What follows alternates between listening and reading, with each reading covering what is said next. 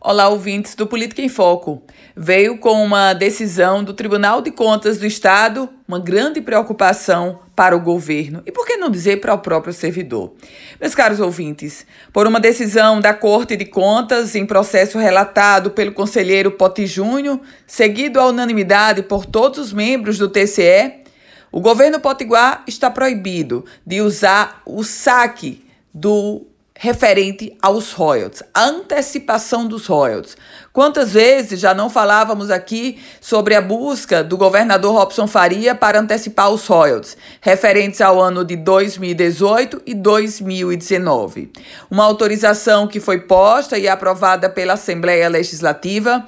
Recursos que somam 162 milhões de reais. Recursos que têm um destino certo, direto: pagar a folha de pessoal.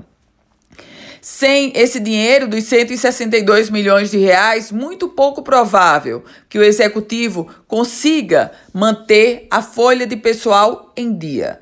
E o que o TCE, na decisão cautelar, trouxe agora foi a informação de que esses recursos só podem ser usados para a recomposição do fundo previdenciário. Obviamente que essa é uma decisão cautelar.